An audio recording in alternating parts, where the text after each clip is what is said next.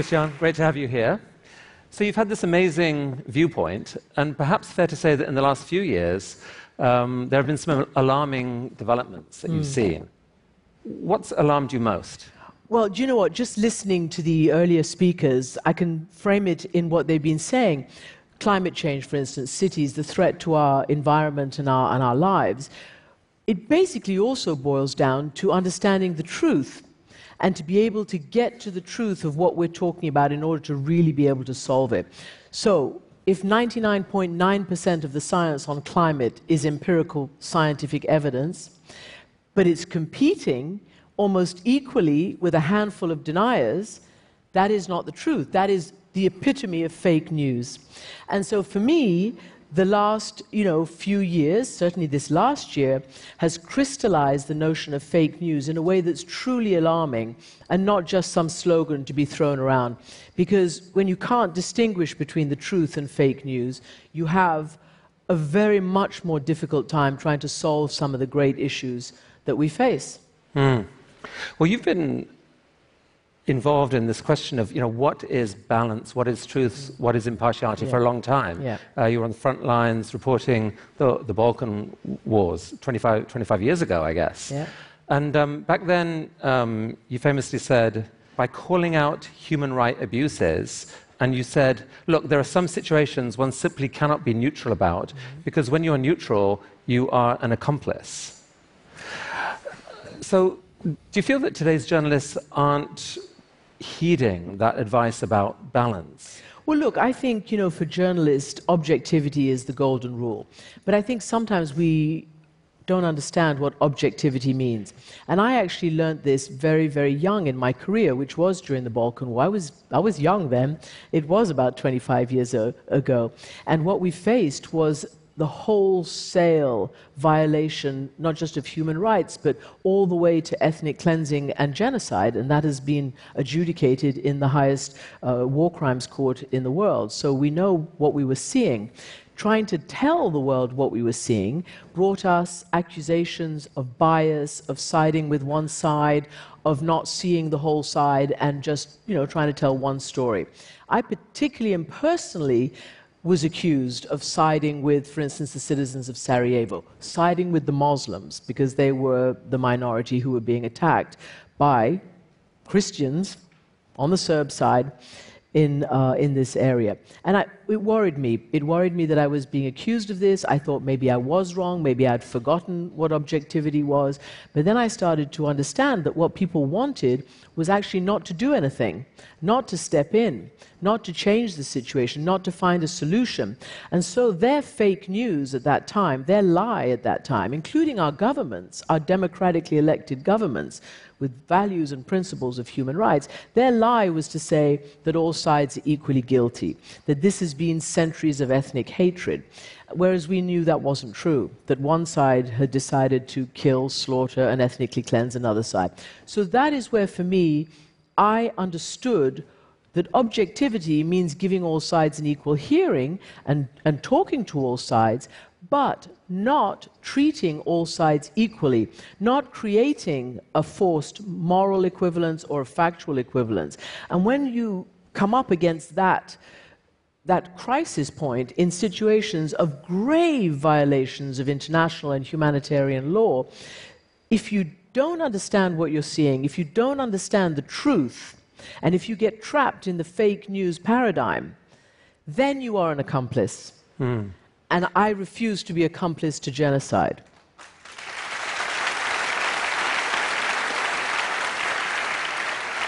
So, so there have always been these propaganda battles, yeah. and, and um, you were courageous in, in taking the stand you took back then.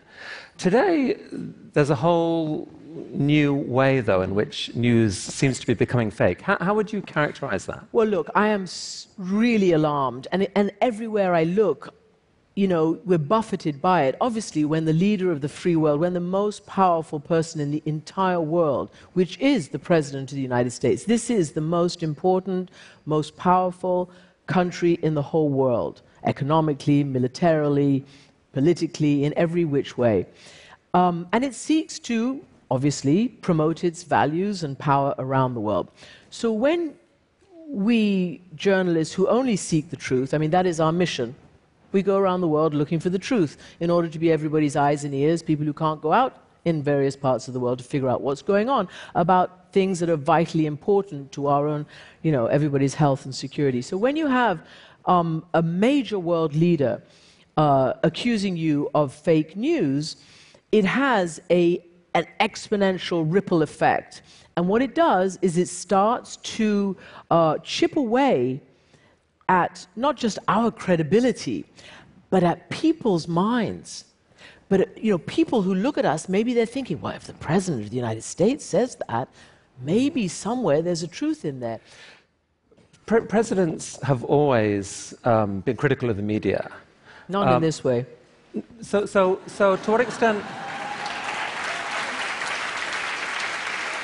I mean, someone, someone um, uh, a couple of years ago, looking at, at the avalanche of information pouring through Twitter and Facebook and so forth, might have said, look, um, our democracies are healthier than they've ever been. There's more news than ever. Of course, presidents will say what they'll say, but everyone else can say what will they say. What's not to like? How is, how is there an extra danger?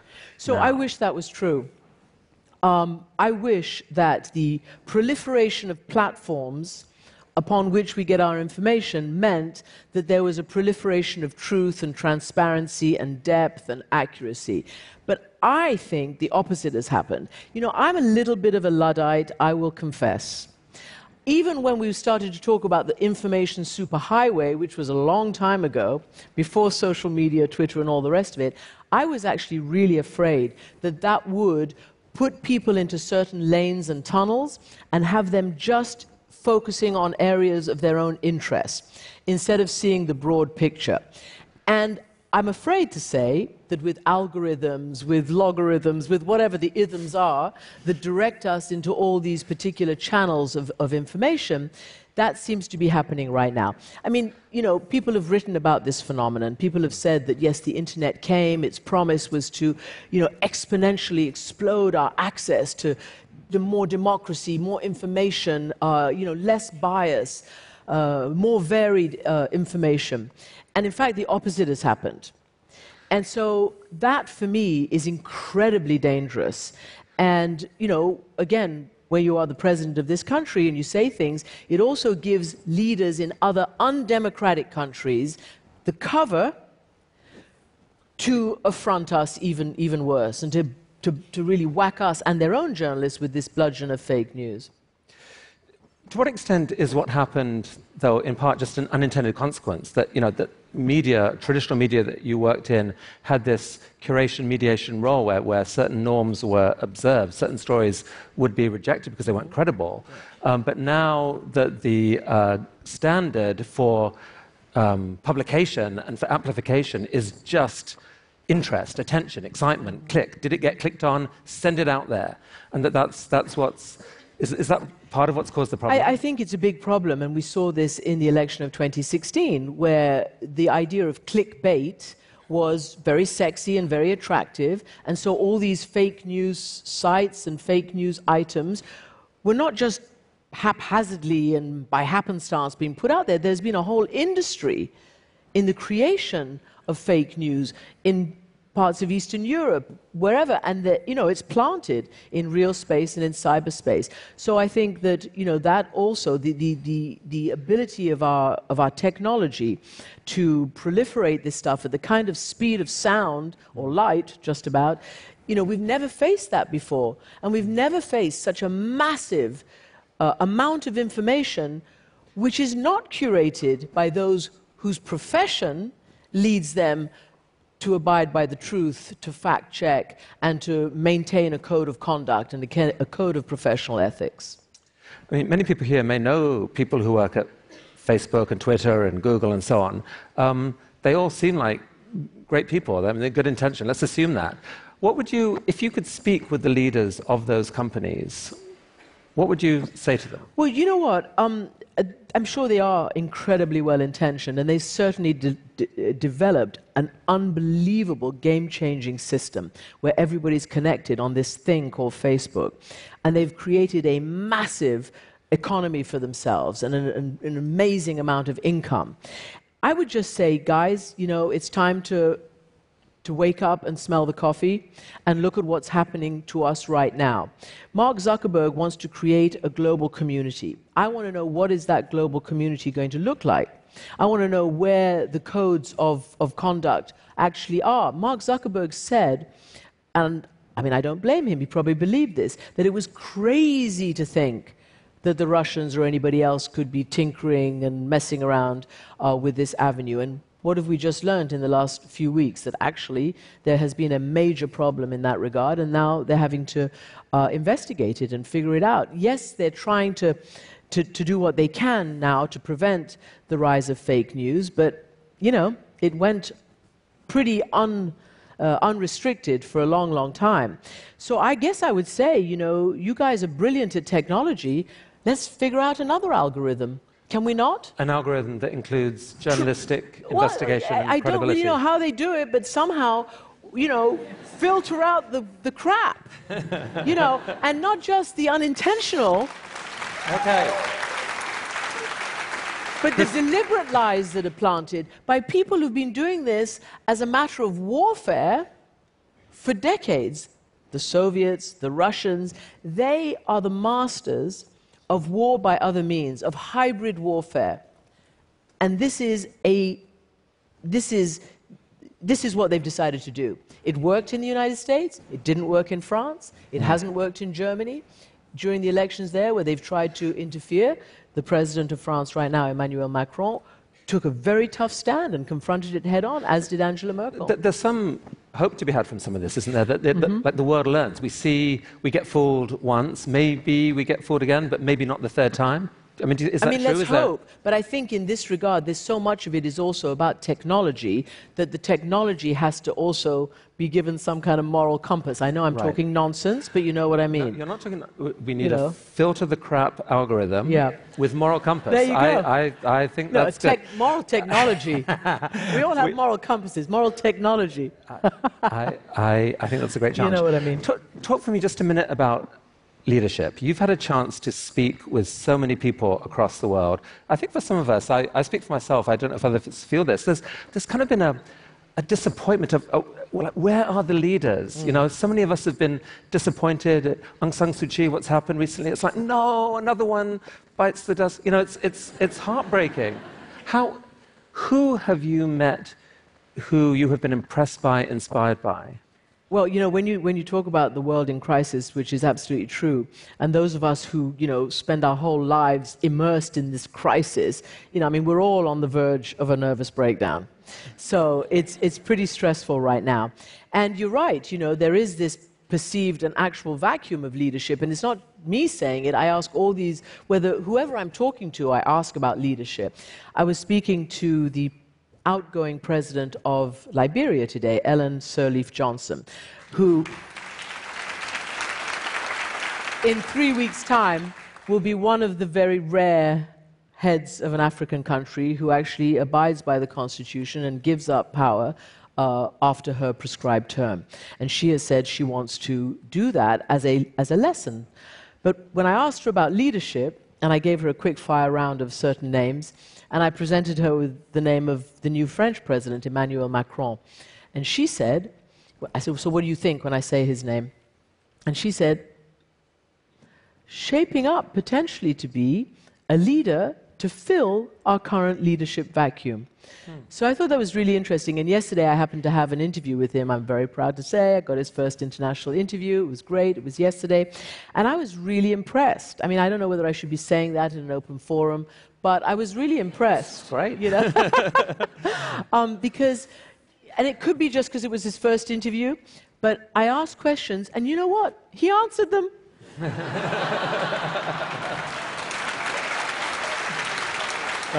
there was no spin, there was no wiggle and waggle.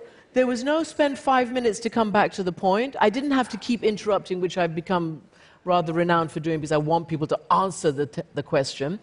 And, and he answered me, and uh, it was pretty, in- pretty interesting. And he All said, right. mm-hmm. Well, that's great. Look, tell me what he said.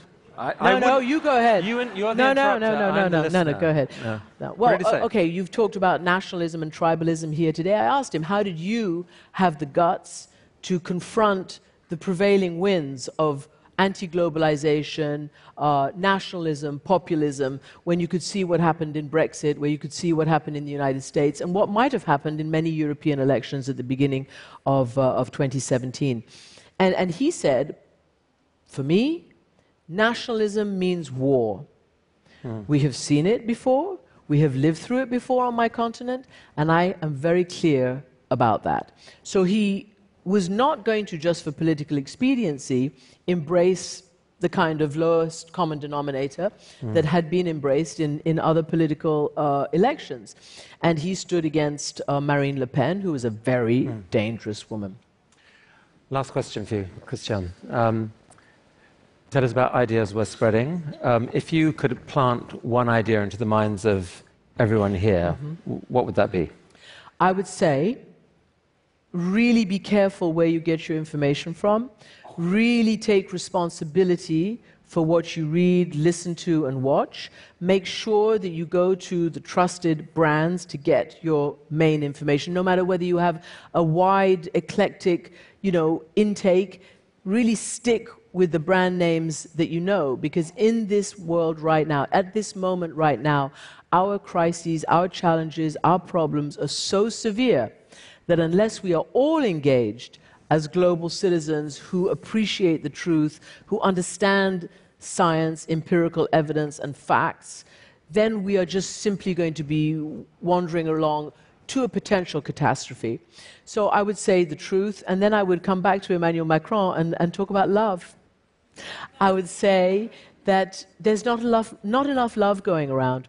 And I asked him to tell me about love. I said, You know, your, your marriage is the subject of global obsession. What? Can you tell me about love? What does it mean to you? I've never asked a president or an elected leader about love. I thought I'd try it. Um, and he said, he, he, you know, he actually answered it. And he said, You know, I love my wife. She is part of me. We've been together for decades. But here's where it really counted, what really stuck with me. He said, it is so important for me to have somebody at home who tells me the truth. So you see, I brought it home. All right, all that's beautiful. So there you go. Truth and love. Ideas are spreading. Christiane, thank you. thank you so much. That was great. Thank, thank you. you. That was really lovely. Thank you.